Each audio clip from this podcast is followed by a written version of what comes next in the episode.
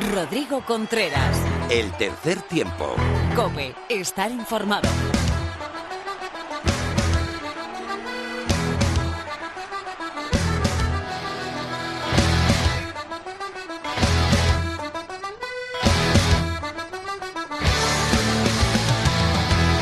Hola, ¿qué tal? Bienvenido, bienvenida a un nuevo programa de tu programa de rugby en la radio. Bienvenido al tercer tiempo de la cadena COPE.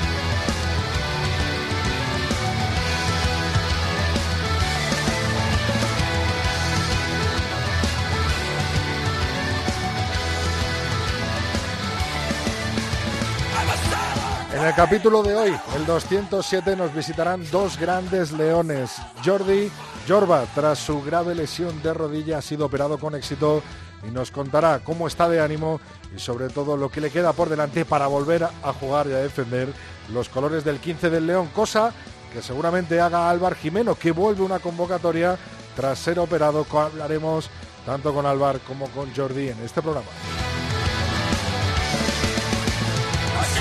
Toda la actualidad del rugby nacional e internacional. Lorena López con la actualidad del rugby femenino. Tertulia con David García y Fermín de la calle. Lulo Fuentes nos contará una nueva historia en sus leyendas del oval hoy desde Gales y con tres grandes jugadores, Gareth Edwards, Phil Bennett y el señor eh, Barry John.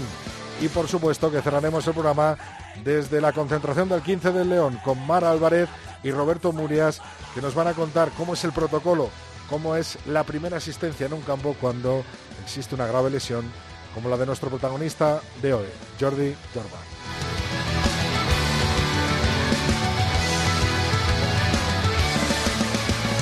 Javi Rodríguez a los mandos técnicos. Y te recuerdo antes de dar el kickoff inicial nuestras redes sociales. Estamos en Tres Tiempo Cope con número nuestra cuenta de Twitter, Tercer Tiempo Cope es nuestra cuenta de Facebook y el mail el tercer tiempo arroba cope.es. Javi, empezamos cuando quieras.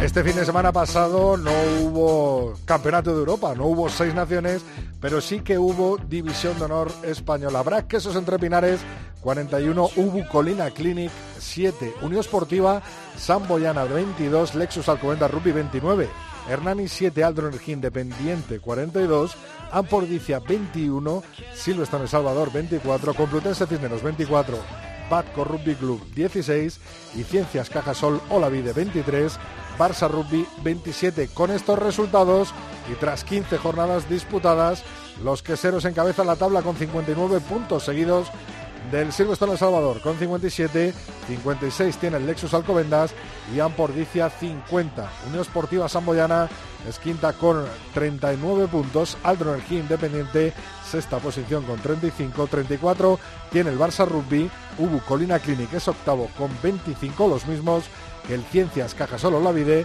y cierra la tabla con 22 el Batco Rugby, Complutense Cisneros con 19 y Hernani con 7. La semana que viene, este fin de semana, habrá liga con los siguientes emparejamientos Lexus Alcobendas Rugby, Universidad de Burgos Colina Clínica, Hernani Unión Esportiva Samboyana, Silvestre El Salvador, Aldro Energía Independiente Rugby, Batco Rugby Ampordicia, Barça Rugby Complutense Cisneros y Ciencias Cajasol Olavide, Brac Quesos Entre Pinares.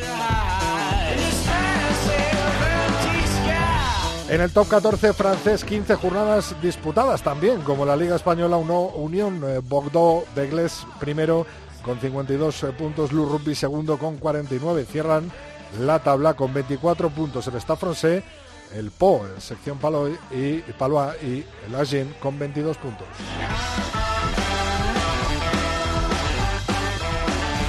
En la Pro de 2, Colomiers es primero tras 20 jornadas disputadas con 67 puntos y el Grenoble segundo con 65 puntos. Cierra la tabla el Rouen Normandie Rugby con 29 y el Valence Romance con 19. Tierra británica, Exeter Chiefs primero tras 10 jornadas disputadas de la Gallagher Premiership Rugby con 34 puntos. Le siguen Northampton Saints con 30 y cierra la tabla Leicester Tigers con 16 y los Saracens con menos 72.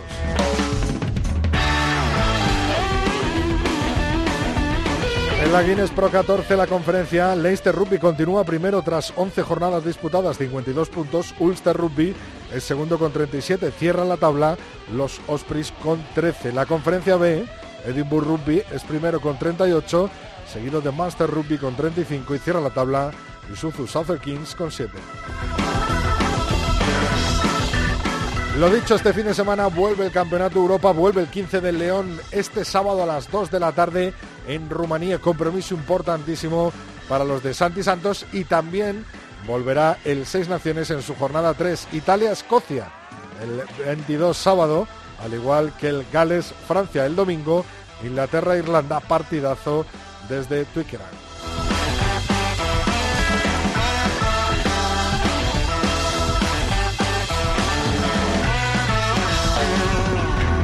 Con dos jornadas disputadas, Francia e Irlanda encabeza la tabla con nueve puntos, seguido de Gales Inglaterra con cinco, Escocia con dos, Italia con cero. Tiempo ahora del rugby femenino con Lorena López.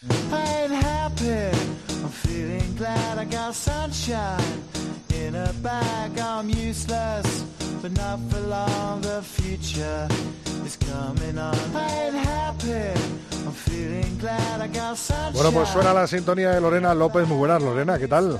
Muy buenas, Rodri. Muy bien, ¿y tú? Aunque quedan, te iba a decir, solo dos jornadas de la Liga Iberdrola, todavía no hay nada decidido, ¿no?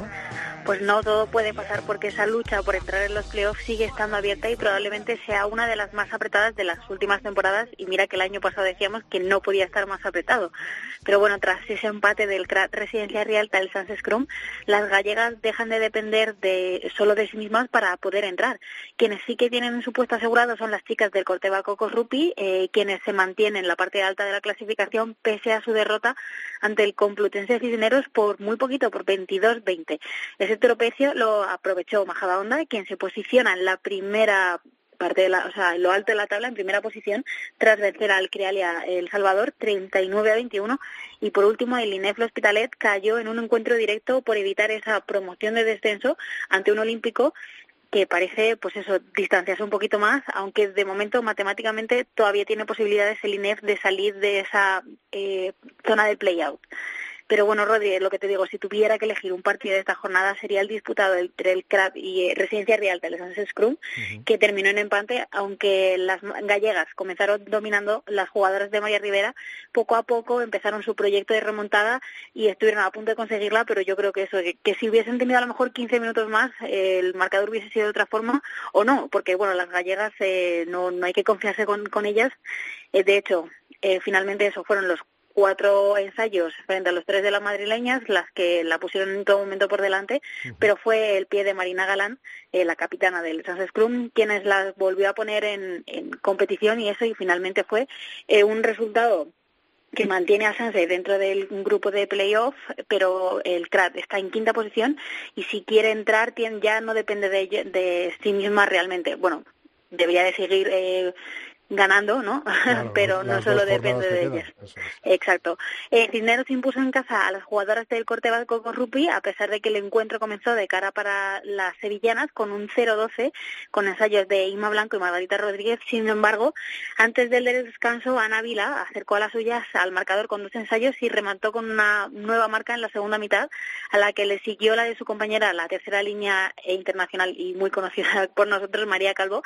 Eh, las sevillanas tuvieron una última oportunidad con un golpe de castigo al borde del final, pero Lola García no consiguió eh, meterlo entre palos y dejó ese definitivo 20 22-20 y bueno, eh, la victoria que era más que esperada, la del Majada Onda, la posiciona en primera en primer lugar, 39-21 eh, ante las chicas del Salvador que bueno que cada día pues eso van mejorando van demostrando que, que tienen nivel. De hecho eh, se fueron en el descanso se fueron con un 24-7 consiguieron subir el resultado hasta un 39-21 pero Rodri aquí la liga se acaba y no no les queda tiempo para demostrar que se merecen estar aquí, a lo mejor van a tener que esperar un añito como de barbecho para luego poder, volver. Y lo que te decía, Inefle Hospitalet y Olímpico de Pozuelo se juegan, bueno, se jugaron mucho este fin de pasado con ese em, encuentro directo que terminó 18-29 para las chicas del Olímpico de Pozuelo, que aunque la primera mitad fue muy, muy igualada, fue la segunda, la línea de tres cuartos madrileña, la que marcó la diferencia y pusieron a su equipo ocho puntos por delante de la clasificación.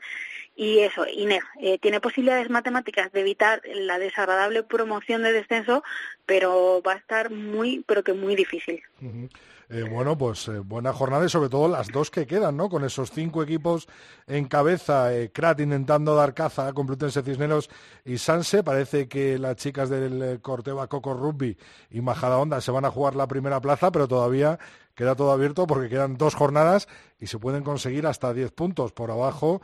las chicas de, Olímpico de Pozuelo pueden ser cazadas por Ineble Hospitalet, pero es verdad que, como bien nos contabas, han puesto una gran brecha, ¿no? Ocho puntos de ventaja que bueno que en estas dos jornadas veremos si, si son capaces las olímpicas de conservar eh, esos puntos. La división de Norbe, ¿qué pasa con ella? Eh, pues sigue liderando Eibar, como, como ya, es, ya es habitual, el equipo que lleva cuatro jornadas invicto. De hecho, el pasado fin de semana se impuso 94 a 5, que es un gran resultado, al Muralla Galicia de Mergui. El fin de semana ha estado marcado por resultados muy abultados, eh, que dejan claro que esa división de honor B va a necesitar unas cuantas temporadas para que el nivel se equipare de sus participantes. Y de hecho, mira, Rodríguez, que te cuento, el BUC venció 61 a 0 al 15 de Murcia, Les Abelle 72-5 a las chicas de Industriales Las Rozas, eh, como te decía, Eibar 94 a 5 eh, Muralla Galicia de Melqui y las chicas de, de Hortaleza ganaron 58 a 12 a las de San Cugat. Y entonces, pues eso, hay jornadas en las que sí que vemos que hay equipos que son más parejos, pero por ejemplo, esta es que eh, no, no, hay nada que objetar con respecto a los a la superioridad de estos cuatro, cuatro equipos.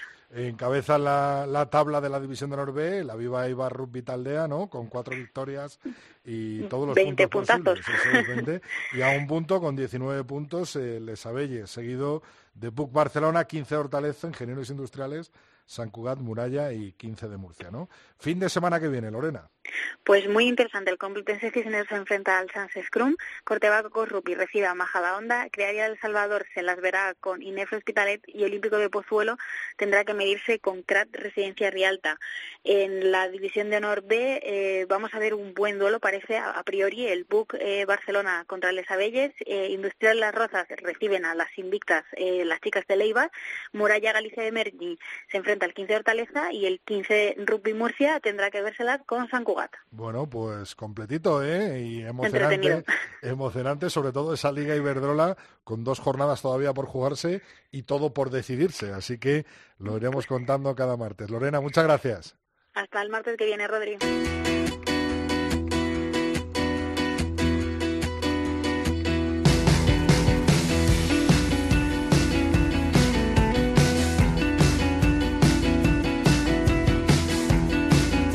Rodrigo Contreras. El tercer tiempo. Cope.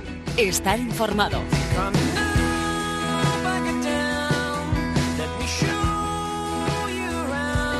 Hoy en el tercer tiempo recibimos la visita de uno de los jugadores más importantes del 15 de León.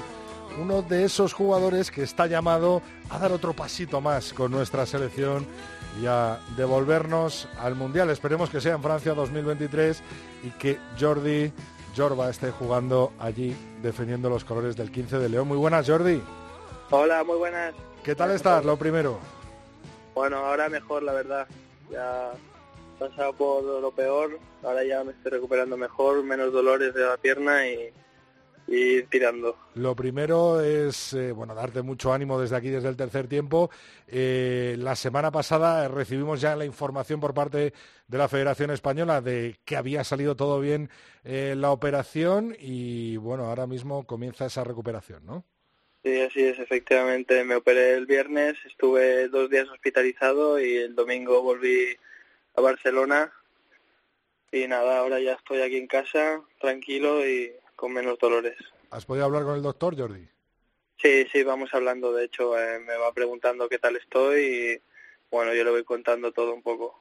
Ajá, me contabas hace nada que tenías todavía los puntos, que tienes que volver para, para quitarse esos puntos y, y hablar con el doctor y, y, luego ya empezar la recuperación, ¿no?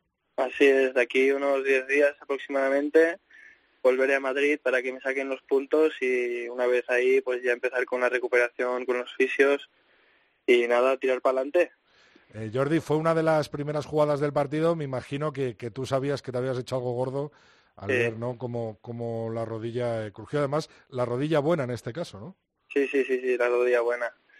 Ya con la primera ya me di, en el momento que me jodí la primera ya vi que me había petado porque me dolía un montón y ahora en la segunda no, no tenía ninguna duda que también bueno, me había pues hecho algo en la rodilla. Ya tienes las rodillas de acero, ya no, ya, no te las fue Así que después de esta eh, esperamos muy pronto, muy pronto.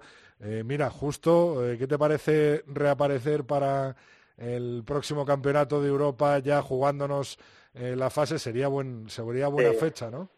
Sí, sí, normalmente yo eh, en octubre como muy tarde ya estaría al 100%, así que para el próximo campeonato espero estar al 100% y darlo todo. Eh, Jordi, exactamente cuál es el diagnóstico del, médico, del doctor de la rodilla que te la ha roto por todas las partes, ¿no?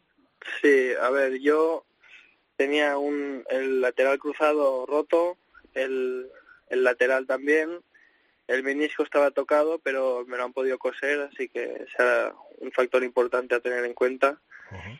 Y bueno, tenía una lesión al nivel de cartílago que en la operación uh, dijeron dependía que eso tenían que verlo dentro de la operación a ver cómo lo harían, pero al final ha salido todo bien y ahora estamos viendo a ver qué tal progresa el cartílago, si se regenera y bueno, si no, pues hemos hecho tenemos como un cultivo aparte, en un futuro, si necesito más cartílago, pues me lo, me lo pondrían. Que te lo puedan poner en la rodilla, ¿no? Mm, efectivamente. O sea, que ahora paciencia y, sobre todo mucho trabajo, ¿no? Sí, sí, sí, sí. mucho trabajo. Trabajo mental y físico, ¿no? Sí, el mental sobre todo, pero bueno, ahora mentalmente estoy muy fuerte, ya sé cómo es, ya la primera, la primera ya me dio en la cabeza, pero bueno, me supe poner en pie y en esta no voy a dejar que caer. Eh, me imagino que verás en casa tranquilamente a los Leones este sábado, ¿no? Sí, sí, claro, claro, no me lo pierdo, vamos. No se lo pierda nadie. Partido complicado, ¿no? Partido duro. Sí, sí, podría ser ya un derby contra Rumanía.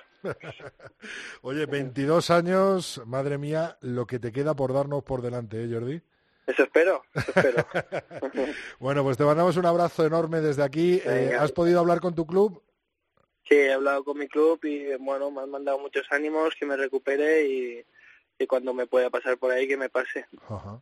Así que bueno, ya cuando, cuando sin puntos y iniciando la recuperación te, te pasarás, ¿no? Ay, sí, sí, cuando ya pueda andar esté toda la cosa más calmada ya empezaré a ir hacia allí todo. Pues Jordi, lo dicho, muchas gracias por tu entrega en el campo, por dejarte el alma, la piel, las rodillas, todo, con el 15 de León.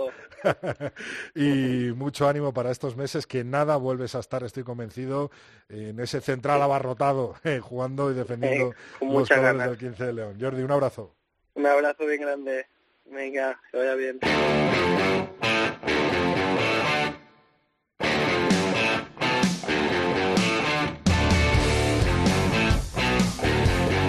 Rodrigo Contreras. El tercer tiempo. Cope. Estar informado. Abro los ojos cada medianoche.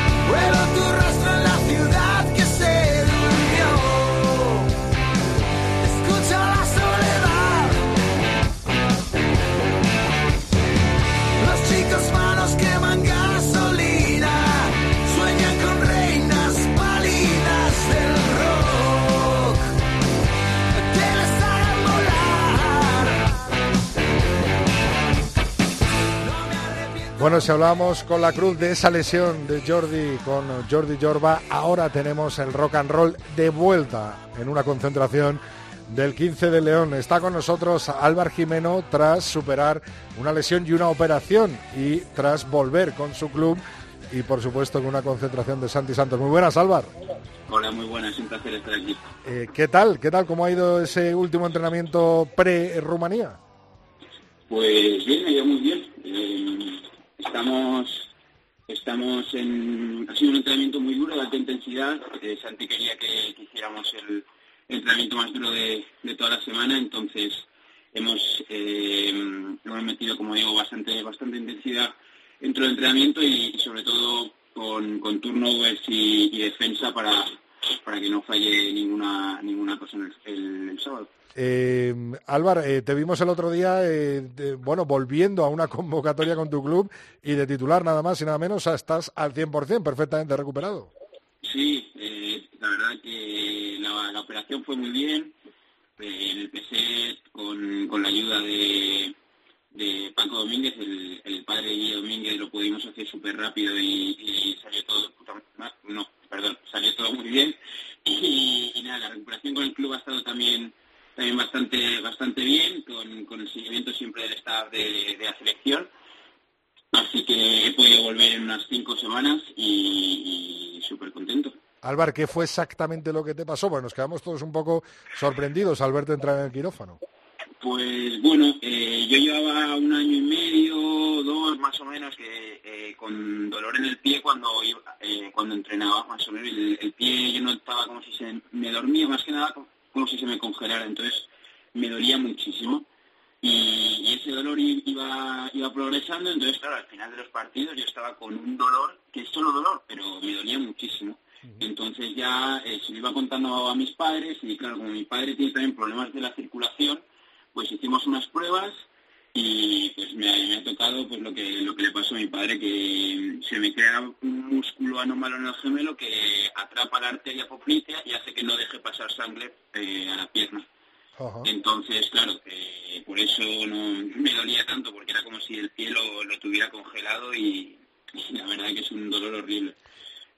¿Qué te iba a decir Álvaro? Ahora después de los partidos sigues sintiendo eso, se te sigue durmiendo bueno, eh, hombre, he mejorado muchísimo. Para algo estaba la operación. Eh, tengo algo, pero no, no, nada, nada comparable. O sea, digamos que está, está ya todo bien porque no, no se puede comparar nada con, con el dolor de antes. ¿Te vemos en Rumanía este sábado, Alvar? Sí, este sábado. Mañana viajamos. Vale, vale. ¿Qué tal? ¿Cómo ves ese partido? Pues es un partido muy, muy duro. Eh, los 15, seguramente los 15 que vayan a sacar Rumanía vayan a ser de, de muchísimo nivel Sabemos que los rumanos tienen un nivel de contacto muy fuerte y además han perdido los dos primeros partidos y nunca se han visto en esta situación. Así que estamos seguros de que va a ser durísimo, durísimo. Y vamos, a afrontarlo como, como venimos afrontando todo, el torneo y como, y como a nosotros nos gusta, con, con velocidad rápida, pero plantándoles cara a ese, a ese nivel de contacto que, podemos de sobra. Álvaro, en tu club te han, bueno, te han recibido con las manos abiertas, ¿no? Sí, la verdad que, el, club se, porta muy bien, no solo, no solo a mí, sino a, Marco y a, y a Tommy nos han dejado venir a la selección y, a nivel de, la convocatoria pues, pues están súper contentos, claro. Pues nada, desearte lo mejor para este fin de semana, deseando verte, ¿no? Eh, con esos placajes o bacalaos, como decimos en, en argot y deseando eh, ver caer a muchos rumanos, abrazos eh, de Álvar Jimeno, que estoy convencido que va a pasar este próximo sábado a las 2 de la tarde, hora española, 3 de la tarde en Rumana. Muchas gracias, Álvar, y nada, lo dicho, a seguir como siempre, no te puedo decir nada más. Eso esperemos, muchísimas gracias. Hasta luego. Adiós.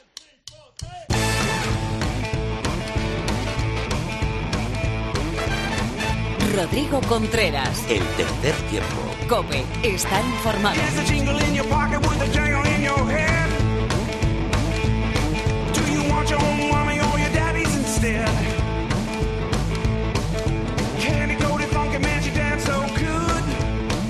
Bueno, pues se abre nuestro tiempo para la tertulia, hoy con la vuelta del 15 del León y sobre todo la División de Norte también como protagonistas debido a esa última jornada. Está con nosotros ya Fermín de la calle, muy buenas compañero Fermín.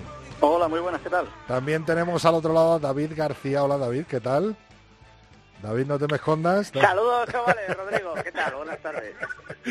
Hola, eh, bueno, pues eh, nada, lo dicho, la vuelta del 15 de León este sábado a las 12 con bastantes cambios en la convocatoria que conoceremos en nada, en unos minutos, en unas horas, eh, ya que mañana viaja el equipo de Santi Santos para Rumanía. Fermín, buen equipo, buen equipo, pese a las bajas eh, de Rué, de Malí, etcétera, etcétera, ¿no? Sí, hay buen equipo y bueno, pues van pensando que se van a encontrar un partido, entre comillas, parecido al de Georgia, en la propuesta del rival, muy físico y por eso yo creo que vamos a ver alguna sorpresa en la convocatoria final, eh, porque por lo que ayer pude hablar con Santi cuando subimos a Guadalajara, eh, la intención que tienes es intentar sacar el partido de los agrupamientos lo más lejos posible, eh, sabiendo que el campo es estrecho. Van a un campo un poco especial porque está bastante lejos, de hecho tienen nueve horas de viaje, pero no es que les hayan preparado una encerrona, es más motivado porque es un campo que está calefactado en el césped por debajo y eso les asegura que no se pueda suspender por el tema de la nieve. David, ¿cómo lo ves tú esta preconvocatoria eh, de Santi para el partido de Rumanía?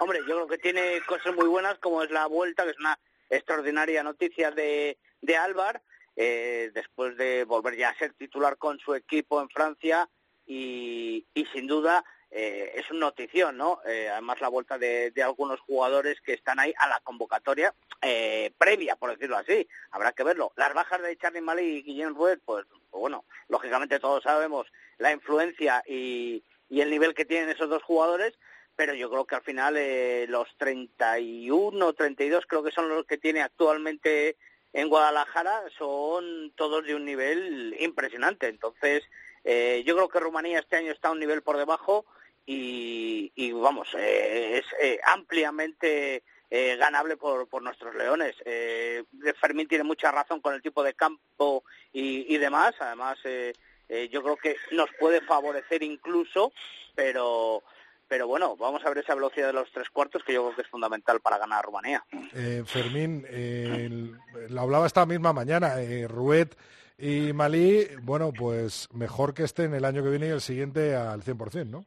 Sí, sí, claro. A ver, no hay que gastar balas y, y, lo que además yo creo que también hay que aprovechar estos partidos para que gente que no es tan habitual en, en jugando minutos de calidad en, en, estos campos, porque es verdad que bueno hay gente que se va a estrenar en Rumanía, por ejemplo, pues también vean eh, lo que es jugar allí, una encerrona y además porque yo sí creo que tienen que salir eh, ultra motivados porque lo que les pasó en Portugal el otro día hablar regular sobre todo del staff técnico. Me da la sensación de que Andy Robinson ha llegado un poco sobrado al Seis Naciones B eh, y sí es cierto que con Georgia pues es un resultado que puedes entender porque los georgianos son superiores, uh -huh. pero el otro día se dejó gente en el banquillo, gente fuera de la convocatoria y los mensajes que enviaron durante la semana al equipo era poco menos que sin bajarse del autobús iban a ganar a Portugal. Entonces, pues nada, bienvenido al Seis Naciones B, que esto no es lo que era. Eh, además, eh, bueno, los grandes clubes rumanos pidiendo incluso, bueno, el eh, las cabezas ¿no? de, de, del staff técnico y algo impresionante. David, te quería comentar que al final eh, Nico Jurado se ha tenido que volver, pero el que parece indiscutible y el que parece que eh, va a ser eh, un fijo en el 15 titular de, de Santi es John Wesselbel, ¿no? Sí, sí, bueno, creo que ya lo he demostrado, lo hemos hablado en, en otros programas, Rodrigo, que, que al final John Besselbel pues es un jugador, sobre todo ante la baja de Malik, por ejemplo, pues en el 15 eh, John Besselbel es, es, casi una apuesta segura, ¿no? Y luego también vamos a ver a Baltasar Taibo. A ver, yo creo que sí que va a ser de, la partida definitiva. Vamos, vamos a ver, pero la verdad es que hay nuevas oportunidades, como dice Fermín, para, para jugadores nuevos y, y, mucho que desear. Y bueno, eh, lo que decía Fermín de, de, Portugal contra Rumanía, yo es que a Portugal, ya lo dije en el anterior programa también, la veo muy fuerte este año y yo creo que con Rusia va a hacer un, un, papelón este fin de semana, ¿eh? Yo creo que va, va, a ganar a Rusia, porque tanto Rusia como Rumanía, lo vuelvo a decir, les veo un escalón por debajo. Bueno, seguramente los rumanos sí que salgan con todo, ¿no? Este próximo sábado Sin y, duda. y, y deseando eh, ganar ese primer partido en este Campeonato de Europa, ¿no?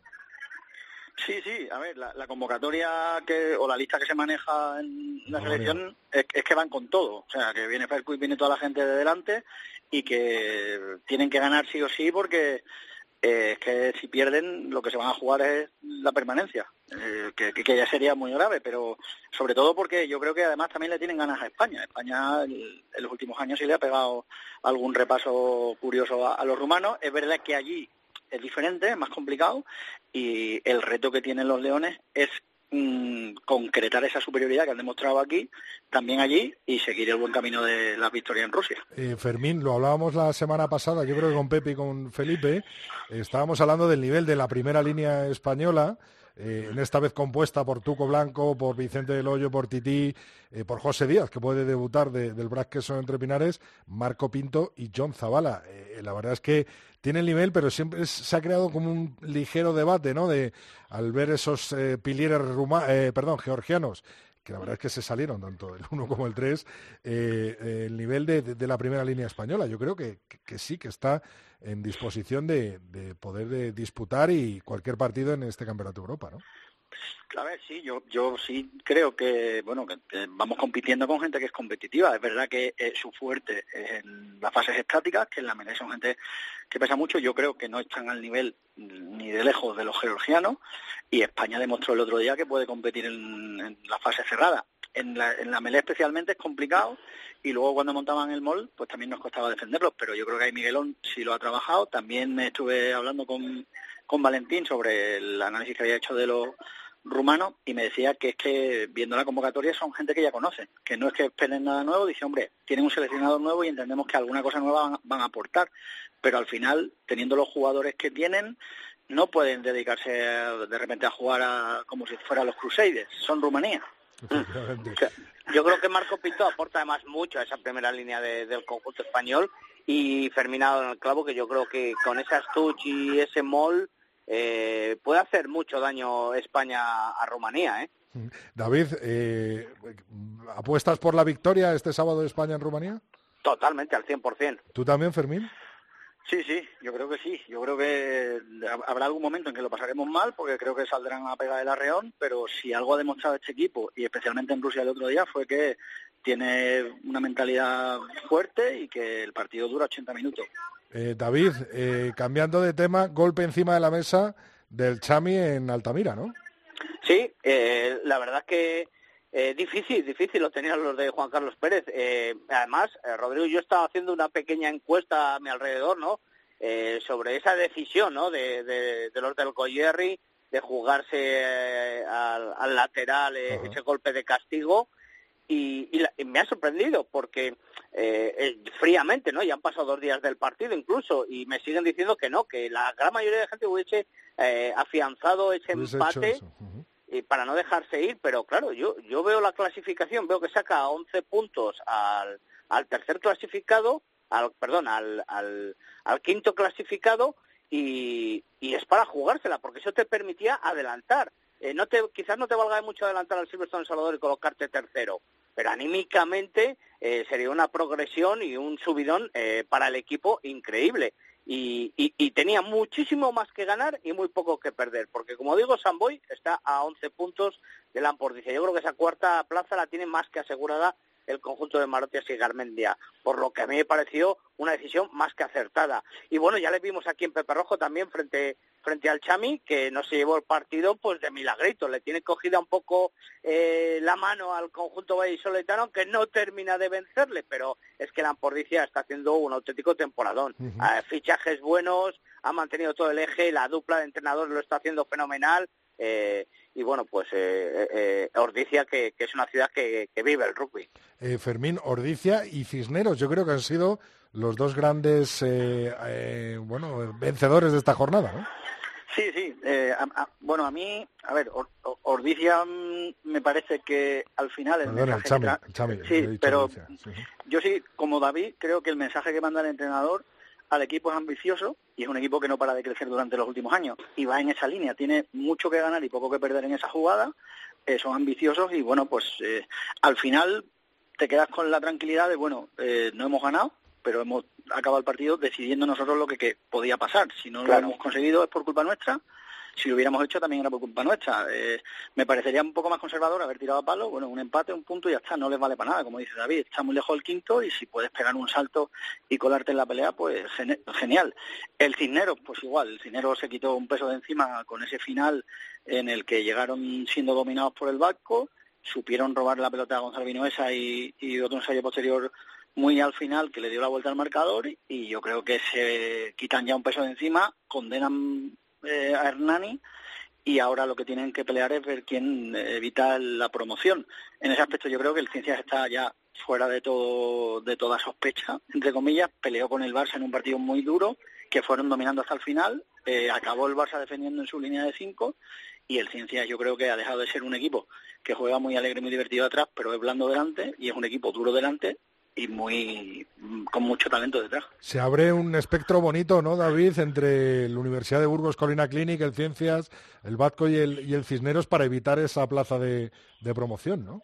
Sí, sí, ahí en esos seis puntos que están los cuatro equipos eh, van a pelear. Yo, yo veo un punto por encima al Lugo Colina Clinic. De los últimos eh, cinco partidos ha ganado tres, uno se quedó a puertas en un partidazo frente a Ordicia y el, y el que ha perdido el otro día frente al BRAC, que eso es entre Pinares. Yo le veo mejor posicionado. El Ciencias, por ejemplo, recibe el próximo fin de semana al BRAC, eh, en casa, eh, fuera baja algo.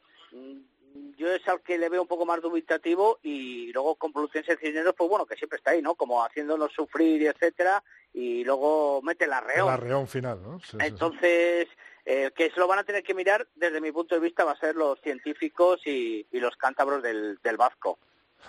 Bonita lucha, tanto por arriba como por abajo, ¿no? En esas cuatro primeras plazas y en esa eh, evitar, ¿no? El, el, descenso, la promoción del descenso en esa decimoprimera eh, plaza. Seguiremos hablando, por supuesto. Fermín, ¿crees que puede ser el debut de Gonzalo Vinuesa este fin de semana? Bueno, eh, posibilidades hay. Yo, yo como estamos a escasos minutos de claro. hora de, de, saber lo de Santi. Yo, a ver, hablando, a ver si... yo, ha llegado ya, pum. que, que, que, creo que es un poco complicado porque me parece que lo, que lo están probando y lo están metiendo en la dinámica del equipo y hay jugadores como Lucas Rubio que puede jugar y yo creo que va a jugar Brad de 10 y Lucas puede actuar como tanto de 9 como de 10. Entonces me da la sensación de que no es el partido para probarlo, lo que sí creo, vamos, estoy firmemente convencido es que lo vamos a ver jugando contra Portugal o contra Bélgica, seguro, y estrenando con, con el, el 15 de León.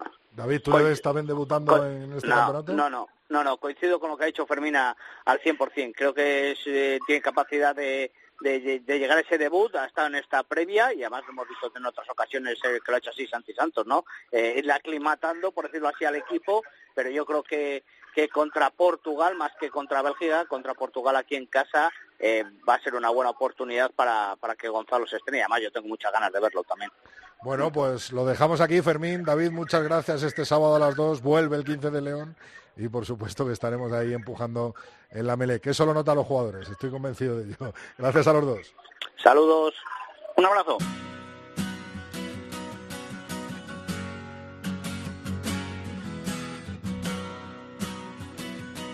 Rodrigo Contreras. El tercer tiempo. Cope. Estar informado.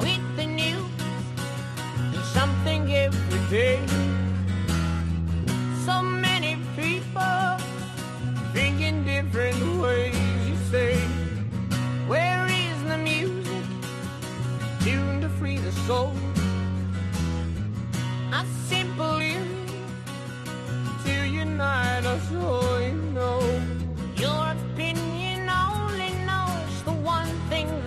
you seem to want to have most. And you chose to save yourself in your own Bueno, pues nos vamos en nuestras leyendas del oval de Escocia hasta Gales. Damos un saltito, nos quedamos en, por supuesto, las Islas Británicas, porque ya tengo por aquí a Lulo Fuentes. Muy buenas, Luis. ¿Cómo estás? Pues bien, aquí, aquí recibiéndote con Greta Van Fleet. ¿Tú eres pro Greta Van Fleet? ¿Crees que son una copia barata del Led Zeppelin? ¿No? El Pues mira, bien directo me parecieron que era una copia del Led Zeppelin y luego tengo que decir que me pusieron bastante nervioso Sí. eh, en directo. Sí, sí, no, no engancharon mucho conmigo. Ah, No, ¿no? no, no les pillé el punto, no les pillé el Por, punto. por aquí Pero me decía me Javi, Javi Rodríguez me decía que parecen a Shakira. Es que eh, sí, bueno, tardamos un rato en, saber eh, si son quién es Greta.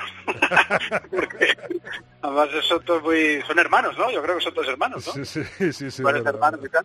Eh, pero sí, no, no, te, no es mi, no es mi palo. Se me quedó ahí un poco. Bueno, espero acertar la semana que viene. Lo A dicho, ver, aciertas casi siempre. Está bien que, eh, saltamos de Escocia, de esa pareja de medios escocesa, a- hasta un tipo excepcional en el país de Gales, ¿no?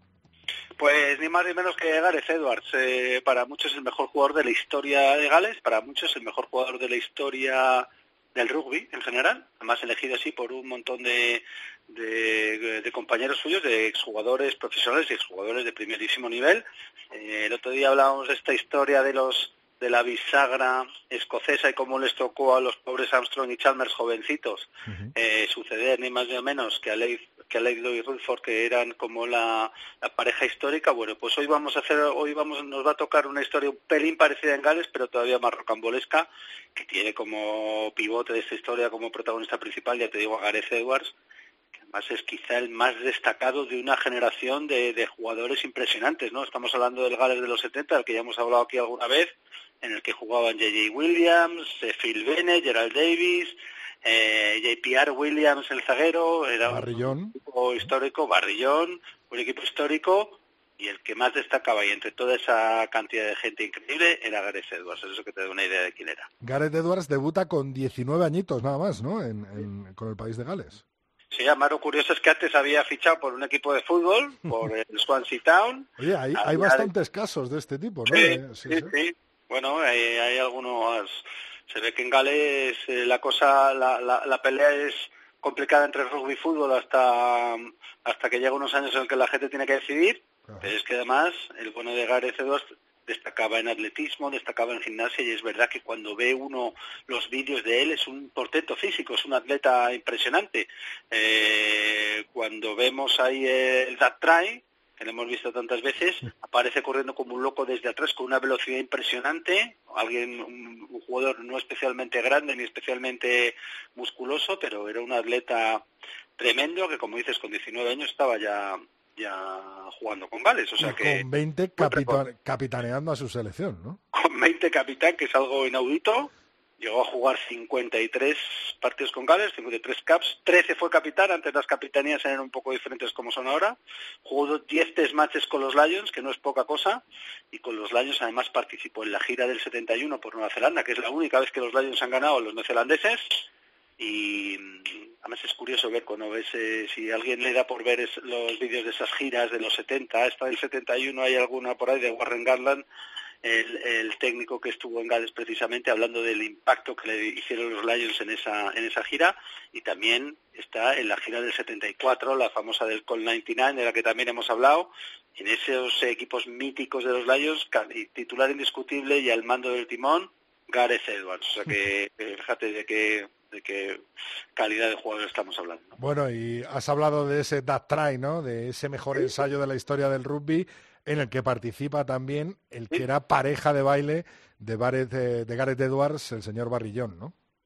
Está bueno, en ese está es Phil Bennett, el primero que inicia la jugada, sí. el that try, y el, el, que la termina es, es eh, Gareth Edwards, pero es verdad que gran parte del secreto de Gareth Edwards a lo mejor, aparte de ese talento monumental y de esa capacidad atlética increíble, es que jugó de medio de, con, de, en, en, en, la bisagra, su compañero en medio de apertura era Barrillón, que es eh, uno también considerado una de las mejores aperturas de la historia. Eh, además Barrillón es curioso, se considera también un poco como la primera superestrella del, del rugby, es un, es un tipo mediático, era un, jugador también por ahí muy recomendable ver sus vídeos, súper elegante, con una capacidad de tirar contrapiés, de tirar engaños, es común ver a gente que le intenta aplacar y que se va al suelo ahí abrazando la nada, ¿no? Eh, como tirando los brazos al aire. Eh, pateaba con los dos pies, un pasador increíble. Bueno, el apodo que tenía Barrillón lo resume un poco a la perfección. The King, el rey, ¿no? Le llamaban el rey.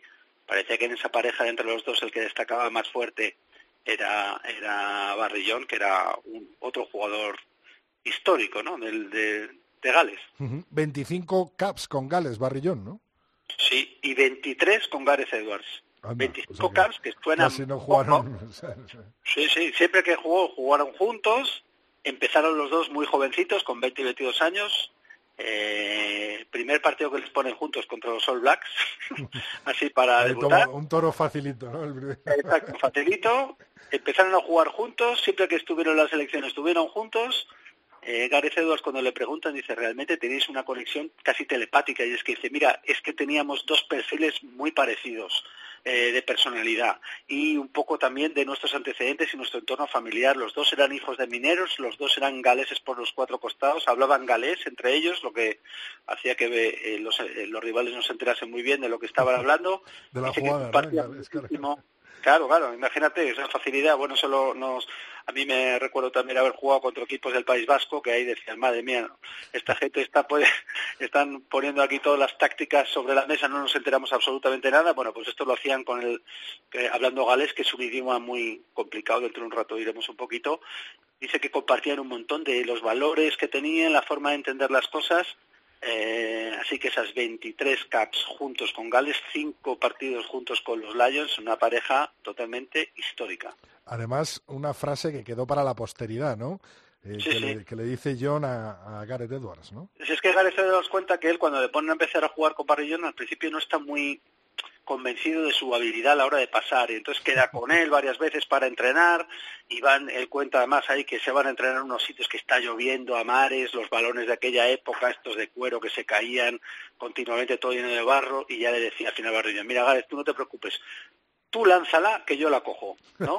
Así Como sea, claro. lánzala como. Esta era su táctica, tú lánzala que yo la cojo. Claro, con esa, partiendo de esa premisa tan simple, hacer ese juego tan complicado ya te habla del talento de los dos. Y luego un tipo, el rey, que se retira muy pronto, ¿no? De- del rugby. Exactamente, ahí es donde salta un poco la sorpresa y Gareth Edwards lo cuenta que lo intentó convencer de, de todas las maneras posibles, con 27 años y abrumado por la fama y por eh, la presión de los medios, de la gente y demás, con toda su carrera por delante, con un montón de partidos para jugar a nivel de club y a nivel de selección, Barrillón decide que se, re- se retira. Y ahí es donde se quedan un poco colgando de la brocha los galeses, diciendo, ahora que teníamos eh, esta pareja de medios his- histórica, que parecía que le íbamos a conservar un montón de años, eh, se nos va la mitad, se nos va el 50%, se nos va el rey, se nos va una de las dos estrellas, uno de los dos que nos iban a hacer tener este equipo monumental, y ahí es donde parece que se alinean un poco los astros, como pasó en el caso de Escocia cuando aparecieron Armstrong y Chalmers, porque el sucesor, efectivamente, el que el sucesor de Barrillón, tanto en Lanelli en su club como en Gales, es Phil Bennett, que es otro fenómeno. Hicimos hace poco un- una sección única- únicamente sobre él y su famosa arenga, ¿no? Contra los ingleses y demás. Pues bueno, si ya era complicado tener un Barrillón, eh, pues aparece un Phil Bennett, pero claro, lo que no hay que perder de vista es que la pareja de baile es Gareth Edwards, ¿no? Quizá el mejor jugador de rugby de la historia. Ahí Gales pudo concatenar dos dieces de talla mundial con un nueve que probablemente haya sido el mejor de la, de la historia de su puesto. Eh, enlazaron, ¿no? Una bisagra con otra, eh, enlazaron... Con lo difícil que es conseguir una bisagra como Sí. para. Mira, se la poníamos ahora mismo a, a Santi, ¿no? No sí, nos venía mal, no nos venía mal. Eso es. Así que, bueno, pues de Barrillón pasábamos a Phil Bennett en el número 10 a la espalda y con el número 9 seguía el galés eh, Gareth Edwards. Eh, huele a Gales por todos los lados, seguro que la canción también, ¿no, Lulo? Un poco, más que huele suena, a ver si recortes alguna palabra.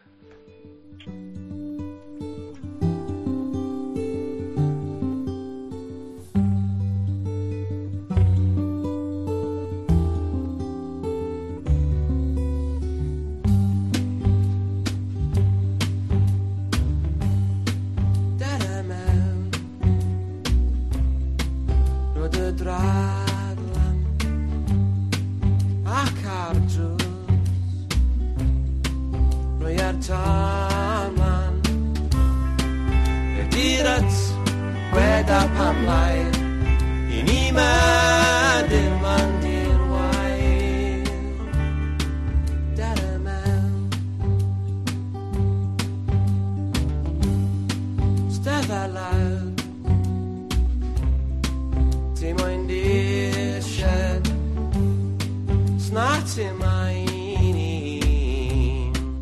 Lulo, ¿eres capaz de traducirme algo? Sí, solamente Deremem, yo he preguntado a una compañera de trabajo galesa Ah, bueno. que habla galés, significa ven o entra, algo así. Eh, eh, la canción está en galés, de, de Colorama, el grupo de Carwin Ellis, un tipo muy respetado en el mundillo, poco conocido a lo mejor, pero que ha colaborado con, con los Pretenders, con Oasis, con Steve McCowan y con 50.000 eh, músicos más, y que tiene esta peculiaridad, canta él en inglés, pero también canta en galés, eh, que es este idioma un poco incomprensible, la lengua gaélica, pero yo también tengo algunos irlandeses aquí, compañeros de trabajo que hablan irlandés, pero te dicen que, que, un, que es un idioma gaélico totalmente diferente. Así que esta canción de Demen de Colorama, que es un grupo muy a tener en cuenta, ¿eh? muy bien, bien bonito lo que hace. Pues Deremen es como algo así como entra, ¿no? O- sí, algo así. Bueno, pues Pero vamos, me remito a las palabras que, a que pronuncia bien, que es, el- que es Carwin Ellis, que yo no, no soy capaz, no me veo capaz. nos fiamos, nos fiamos de tu compañera galesa. Gracias, Lulo. A vosotros. parafre Ameninarna Irat Gweda Pamlai Inima Demanti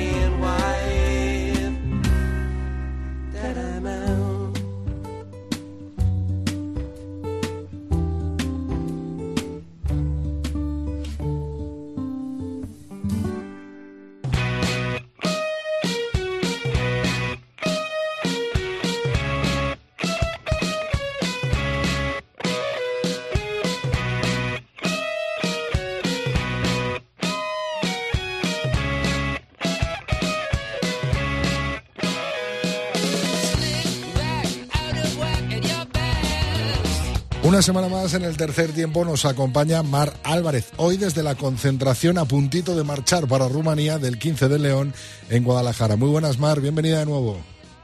Hola Rodrigo, ¿qué tal? ¿Preparada de nuevo para la vuelta del 15 de León? Sí, aquí estamos ya a tope para, para viajar mañana y, y ver qué tal está Rumanía y bueno, a por todas.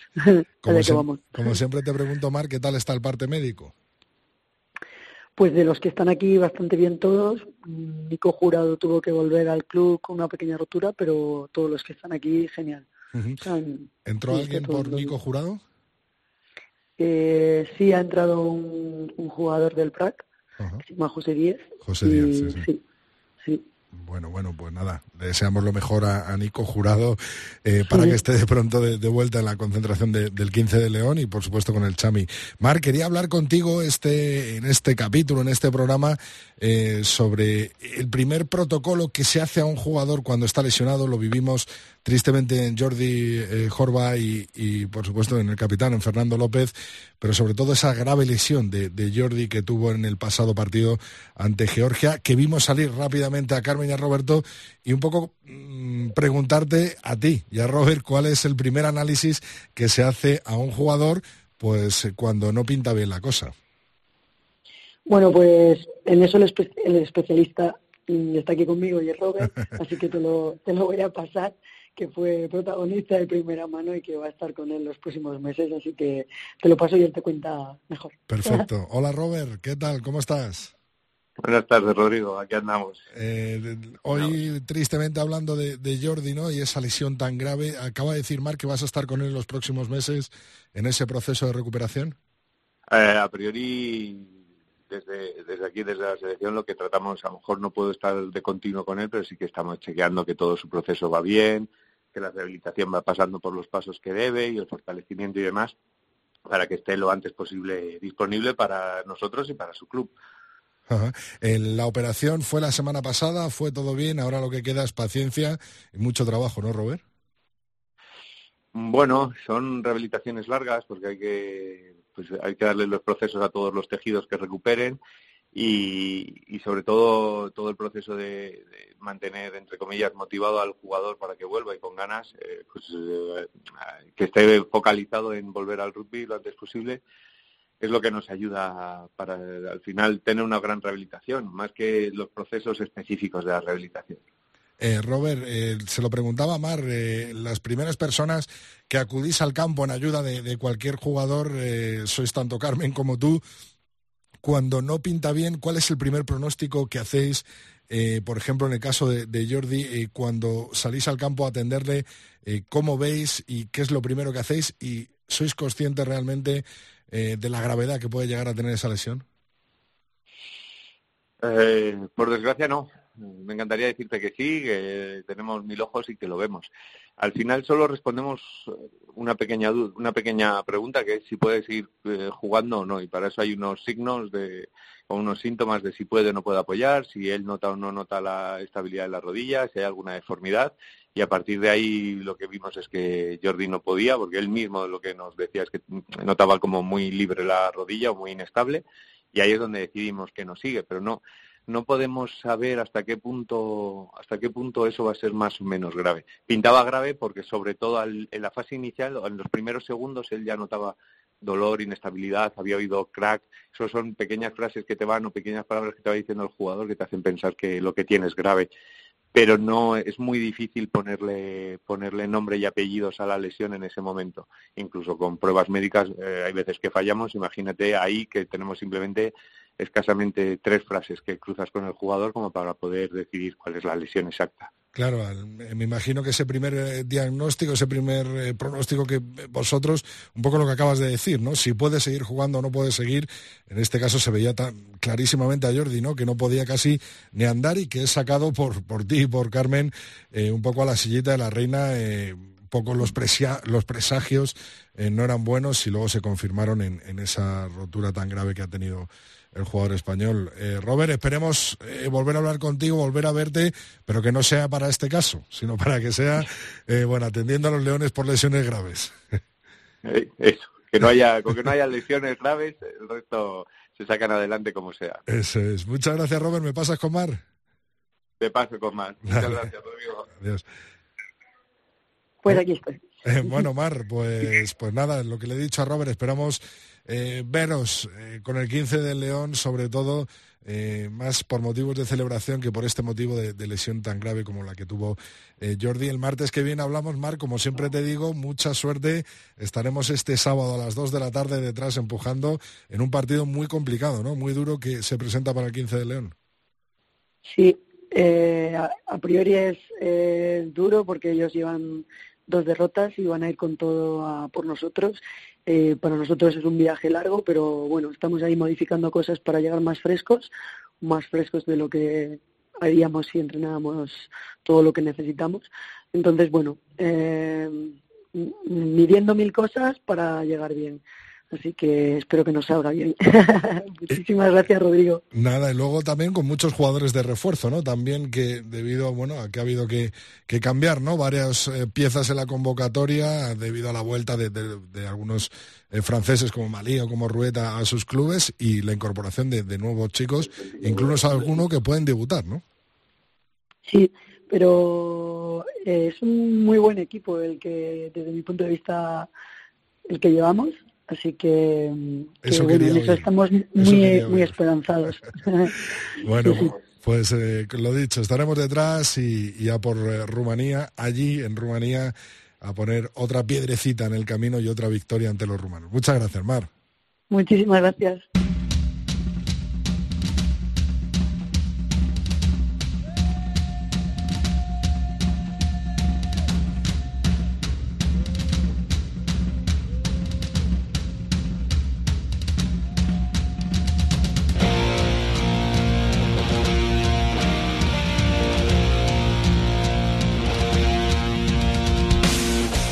Ir echando el cierre a este programa 207 del tercer tiempo. Te recuerdo que estamos en Twitter como Tres Tiempo Cope con número.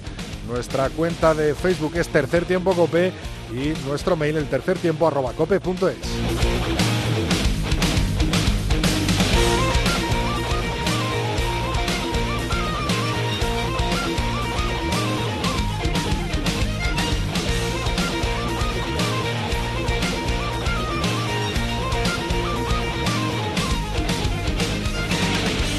Bueno, como siempre me despido con tus mensajes, los que nos mandas semana tras semana nuestras cuentas de las redes sociales. Manuel Mazo hablaba eh, sobre Alberto Blanco y sobre nuestro programa eh, del martes eh, pasado en ese análisis del partido de Georgia. Tony Jiménez nos felicitaba en el Día Mundial de la Radio, al igual que lo hizo Filo Rugby y lo hicieron otras cuentas de rugby como el Oval Sevillano. Por ejemplo, nuestro compañero Santi Sai del Mundo nos decía más sobre España, Georgia de rugby en tercer tiempo tertulia y explicación por la preparadora física de la selección Mar eh, Álvarez de cómo se recuperan los jugadores tras un partido duro. También conversación eh, sobre ese sin bin de Phil de Quijotes y Rugby. Le mandamos un gran abrazo desde el tercer tiempo y por supuesto que seguimos todos los pasos de su pequeño rugbier. La semana que viene muchos más mensajitos como el de JM Jaurreta que decía qué bueno el Sinbin de Phil en el tercer tiempo hablando de que el rugby en Europa es mucho más que 80 minutos de un juego.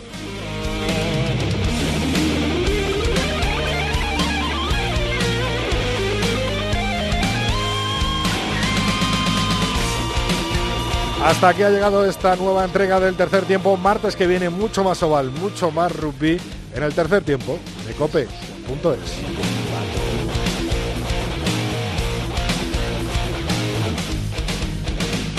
Rodrigo Contreras.